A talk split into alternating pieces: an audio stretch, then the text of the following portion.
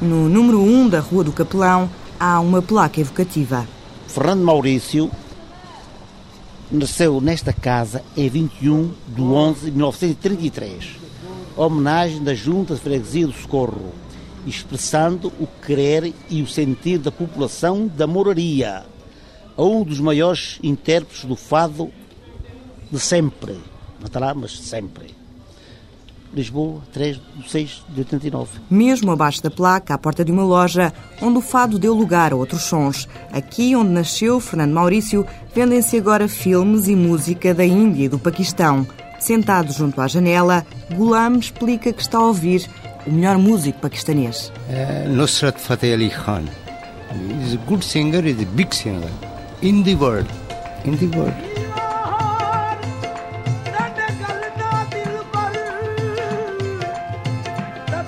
Do outro lado da rua, duas portas à frente, na tasca Os Amigos da Severa, António Paes não se conforma. É a prova da amizade aqui que, que o fado reserva a essa gente. Porque se houvesse aqui gente com garra, nunca deixavam fazer uma coisa daquelas ali à, à casa onde nasceu o Fernando Maurício. Isto dá aí a prova da, da amizade que há por aqui às coisas, às coisas que são daqui do bairro. Por exemplo, na casa onde nasceu o Fernando Maurício, evitavam de lá estar um, coisa de, de, de indianos, não é? Porque é que há de estar ali agora aqueles estrangeiros? Aí é que está o problema. Costumam pôr aí um fadinho no rádio ou não? Ora, com certeza. Todos os dias a gente põe aqui um fado a tocar e até se pode por agora, não é? A ver se a gente encontrar aqui um fado mais ou menos para, para ver mais. Para vamos ouvir aqui então o Fernando Maurício, ainda nos bons belos tempos que ele passou por aqui.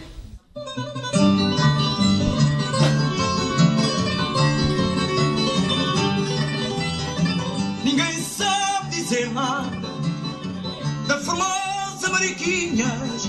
A casa foi leiloada, venderam-lhe as tabuinhas. Na estreita e curta rua do Capelão há ainda a tabacaria de António e Arminda Batista, um casal que vive na moraria há mais de 60 anos. Por entre revistas, tabaco, rendas e crochês, que Arminda não para de fazer, falam das transformações do bairro. Não há quem a gente diga bom dia. Não há ninguém quase a falar português, estamos, estamos assim reduzidos a isto. Passa um bocadinho para trás. Este bairro era o bairro do, do Rufio e das Mulheres da Vida.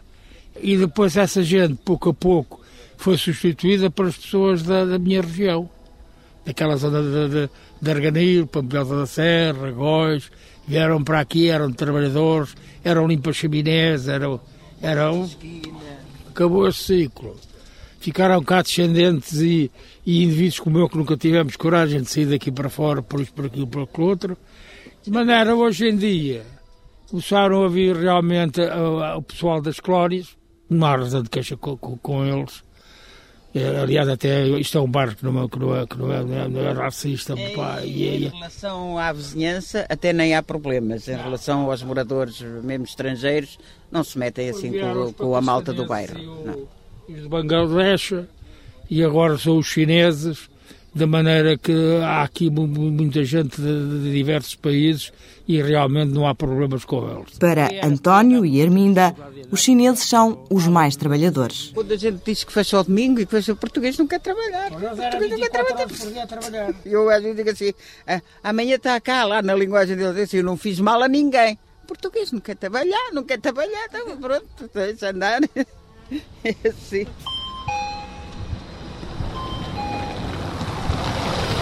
Sempre de um lado para o outro, os chineses são os que mais sentem a barreira linguística. Poucos sabem falar português. Na engomadoria, Shinji guarda uma margem de distância, cruza os braços e não percebe a maior parte das perguntas. Hum, não compreendo.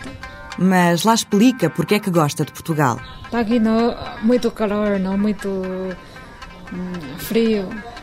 China, muito, muito frio. Muito, muito calor. Shinji trabalha na calçada de Santo André. Só por ali, entre o número 9 e o número 23, há pessoas de 10 nacionalidades.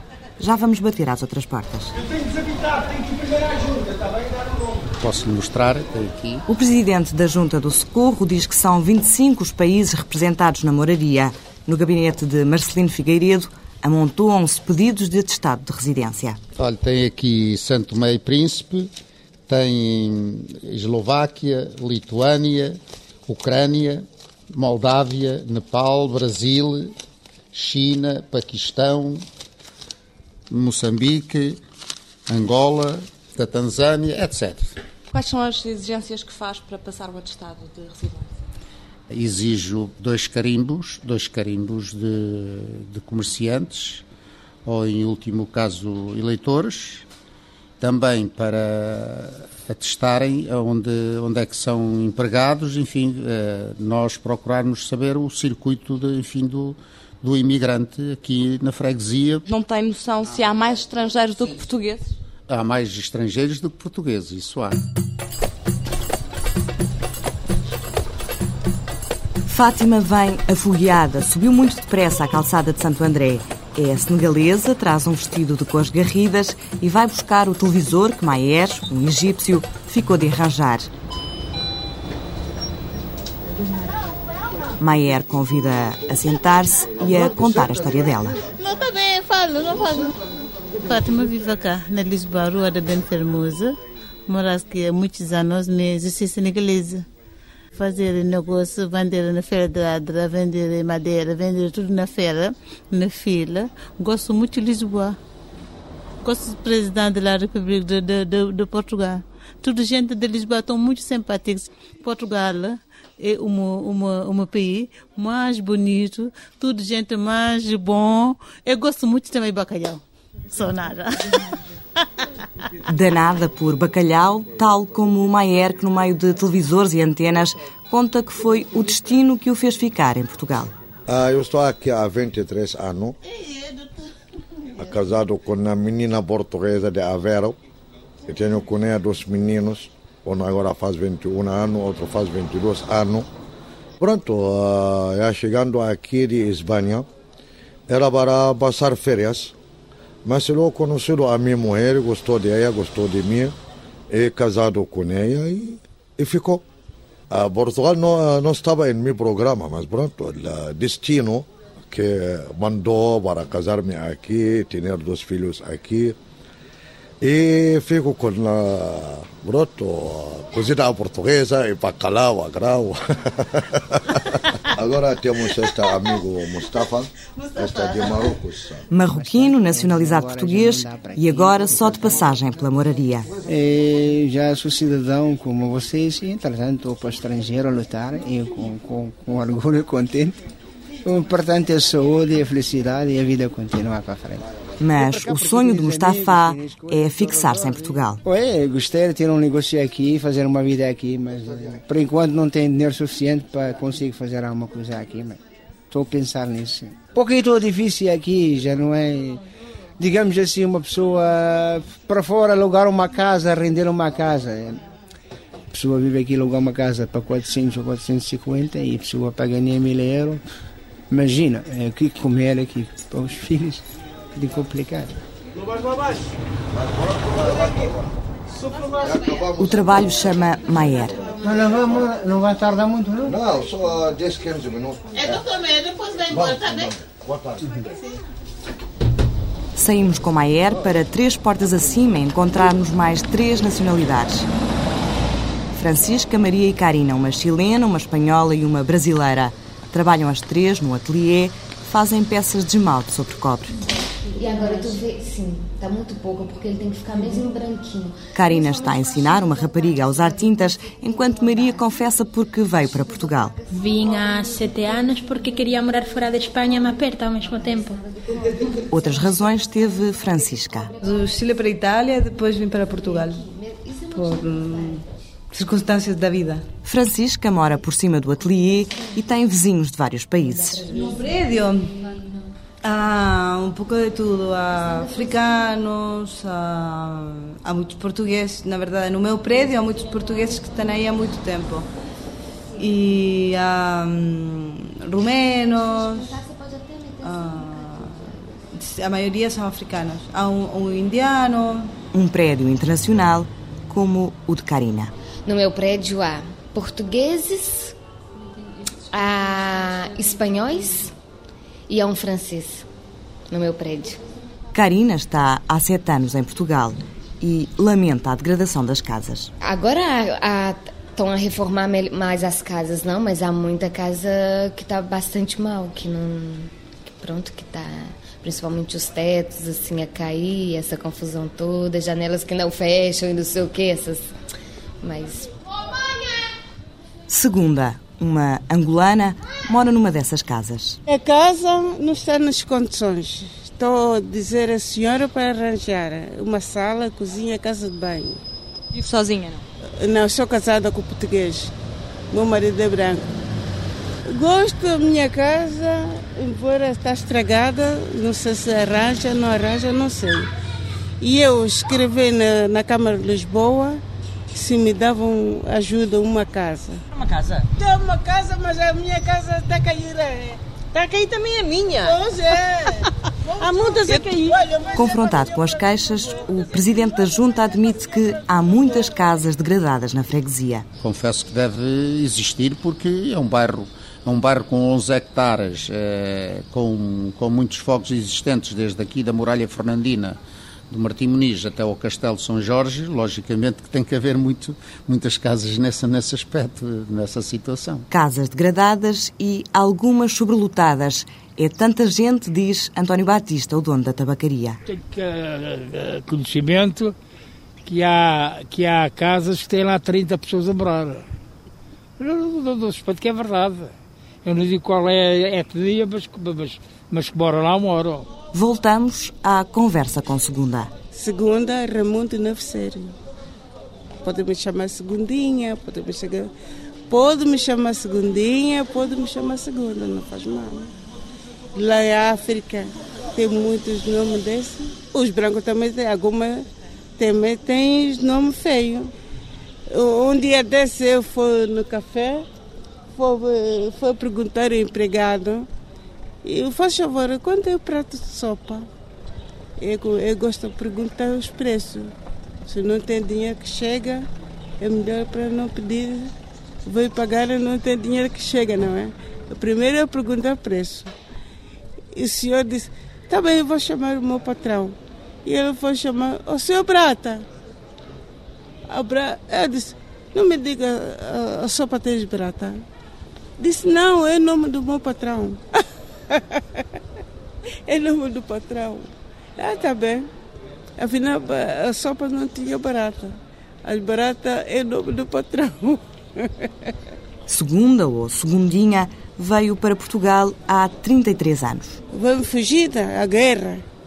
Vem na guerra, vamos fugida e o governo de cá é que deu, deu apoio para as pessoas. Quem quiser vir, preto, branco, vem cá. E, e a guerra vai continuar assim. Vive junto ao Largo do Terreirinho há três anos e diz que à noite não tem sossego. Não deixa ninguém dormir nessa rua. E essas pessoas que fazem assim, chamam as nomes, fazem geneira, dizem nome feio, gritam, não deixa ninguém dormir, nem deixa. Vem cá, a senhora, vem só um bocadinho, faz favor, vem só um bocadinho. Vem cá. Eu faço tanto barulho e, chama, diz a geneira, sou preto que estão aqui também, desculpa, não sou racista. Mas uh, os pretos que moram aqui, que não moram aqui, vêm de fora, de Madora, vêm de Sintra. É para quê? Para vender droga aqui. Pretos e brancos, nós somos ah, pretos. Preto, preto e branco, não me deixa ninguém dormir aqui. Se toda a gente se juntava, é, já, já não estavam aqui. Um baixo assinado e pois, mas polícia e ainda gozam com a polícia. Escondem-se por aqui por ali e gozam com a polícia. Olha, onde é que entre o Largo do Terreirinho e a Rua da Amendoeira cruzam-se todos os dias traficantes e consumidores de droga. O presidente da Junta do Socorro não esconde o incómodo. Bem, isso é um dos problemas, é um dos problemas que nos preocupa na medida em que existem aí, aí alguns focos, as pessoas, enfim, eh, não estão satisfeitas com alguns comportamentos, nós também não, sinceramente. Sentada numa secretária a três metros do presidente, Virgínia Abelha, tesoureira da Junta, defende que a moraria está esquecida e que a degradação dá lugar à marginalidade. Todos esqueceram deste bairro e que é necessário e urgente alguém intervir nesta, nesta parte da cidade. Porque repare, este bairro está aqui na Baixa de Lisboa, junto ao Martim Muniz, junto a edifícios já mais modernos. E estão prédios muito degradados e isso uh, dá, portanto, espaço para que entre para aqui os tráficos de droga, os, os consumos. Nenhum nem outro culpam os imigrantes pelo problema da droga, mas para Virginia Abelha, eles contribuem para a desordem do bairro. O que eu acho, nesta população que vem aqui e que acaba por invadir o bairro, é o seguinte, é que depois chegam aqui e fazem as coisas exatamente como faziam nos países deles, não há regras. Eu acho que nós, quando vamos para o estrangeiro, também somos obrigados a ter regras do próprio país. O mercado deles. Eles, se for à rua, veem o mercado todo pela rua. O lixo acumula-se. Nós temos um problema enorme em combater uh, o problema do lixo, porque nós, por mais que chegamos ao pé deles e dizemos, olha, os cartões não é para pôr na rua também nada hora, isso não acontece. Eles têm a sensação, como nos países dele, a maior parte dos países são países terceiro mundo, não é? Que não têm essa preocupação, chegam aqui e fazem o mesmo, mandam o lixo para o meio da rua, mandam as, as caixas para o meio da rua de, de, dos comércios e, e, das lojas, e, isto para nós que, que, vivemos aqui, somos aqui, temos outro tipo de, de comportamentos, uh, choca-nos um pouco. Deixamos a junta de freguesia e damos de caras com as traseiras do centro comercial da Moraria cheira a especiarias e a incenso. Pelas escadas do metro, que dão acesso ao centro, não param de entrar e de sair sacos e caixas de cartão. Na estrada, há carrinhos por todo lado. Deixamos a confusão e seguimos pela Rua da Guia até ao ATL, onde se prepara uma festa. Temos aqui crianças, filhas de pessoas da Índia, Bangladesh, Brasil, São Tomé e Príncipe, Angola, China. E penso que seja isso, não é? Mónica Nabais uma...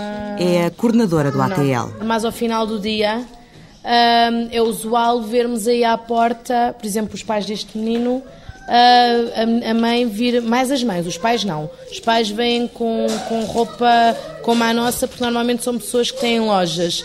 Mas as mães destes meninos normalmente vêm com a burca, temos mães que só se vê realmente os olhos, um, tanto vêm mesmo com os trajes deles. Vocês conseguem identificá-las? Completamente, completamente. As duas três já, já conhecemos, não é? Não há muito contacto verbal, Portanto, há o aceno da, da, da, cabeça, porque elas não falam, portanto, só falam mesmo a língua de, deles, nem sequer inglês falam, enquanto que os pais não. Os pais têm uma preocupação em tentar falar a nossa língua e expressam-se muito bem em inglês. As mães já é um bocadinho mais complicado. Na sala estão três crianças: Kauan, a menina brasileira que faz anos, Otávio, também brasileiro, e Shadam, do Bangladesh. Nine, ten. Já sabe falar muito bem português? Ah, pouco. A Shadaba. Quantos anos tens? Seis. Kawane, Kawane. Tu faz, tu faz convidar o cósmico e o cômico. Ah. O cósmico e o cômico não, mas. Ah. Não estás daqui. Sabes quantos é que são? Não. São perto de 20 e não tarda vão estar reunidos. Todos juntos fazem muito mais barulho.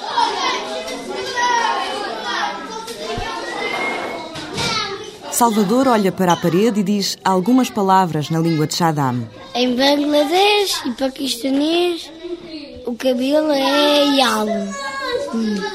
E os ouvidos é cana, o nariz é nak e, e os olhos é. Não consigo ler. Raul, filho de mãe moçambicana e pai português, conta o que aprendeu com o amigo que veio da China. Com o Anaupan é o meu melhor amigo chinês.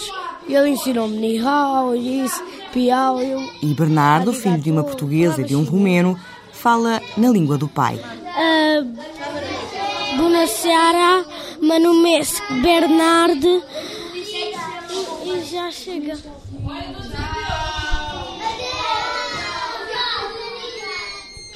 Despedimos-nos.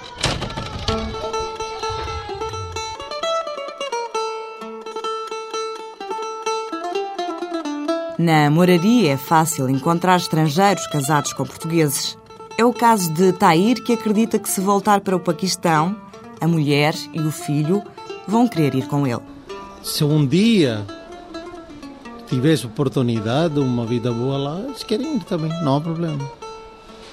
Já vão lá sempre passar férias. Isso é, isso é um sonho de qualquer imigrante, um dia regressar a Terra Natal. Portanto, um dia regressar mesmo. Não sair daqui 20 anos, ou 10 anos, ninguém sabe. Mas um dia para regressar. Tair tem duas lojas de telemóveis no centro comercial da Moraria. Estive em várias zonas, depois optei para, para trabalhar aqui. A nível de culturas, são várias raças e mais movimentado essa zona e tem mais oportunidades. Nicolas, do Bangladesh, também não se queixa. Na mercearia o negócio vai bem. Ah, esta zona, vou dizer assim, primeiro abri loja no Alges, não andou bem.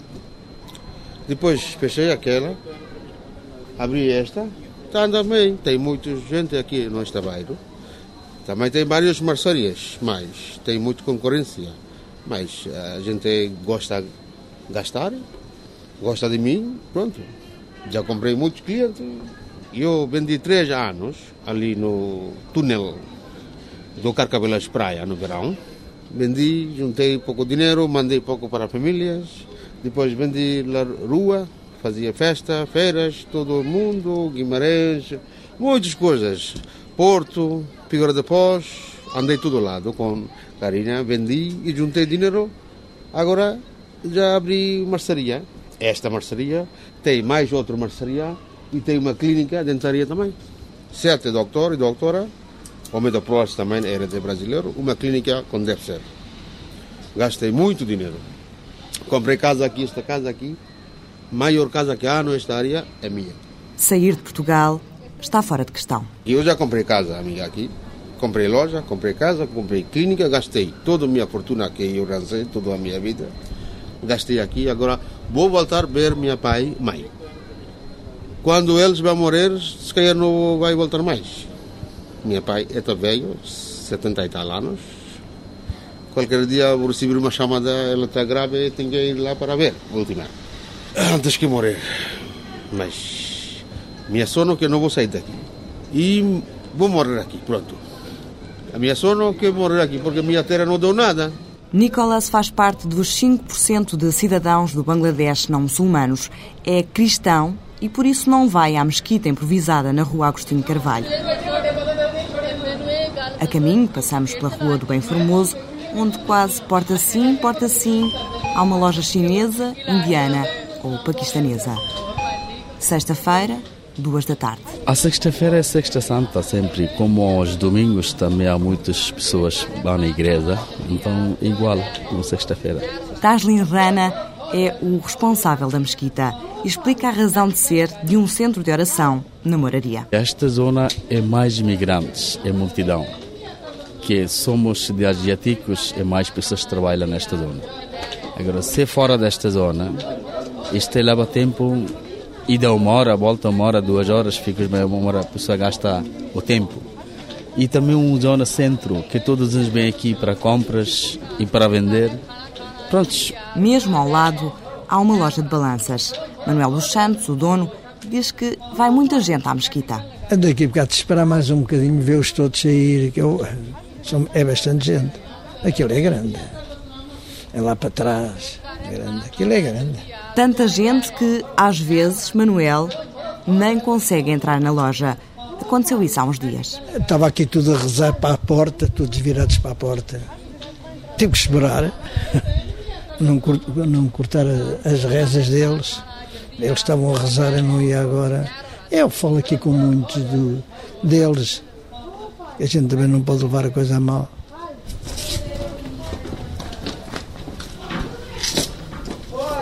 Vários homens descalçam os sapatos. À porta, alguém nos pergunta se queremos entrar.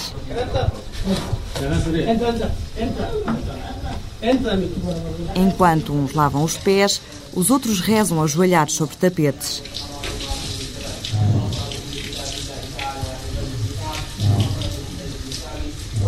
O salão está completamente cheio. No teto, por cima do lava-pés, o estuque cedeu e há um enorme buraco.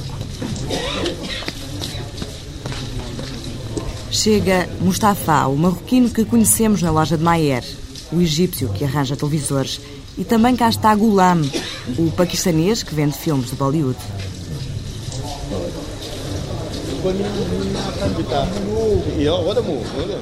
À saída, não se falam, não se conhecem, mas são vizinhos.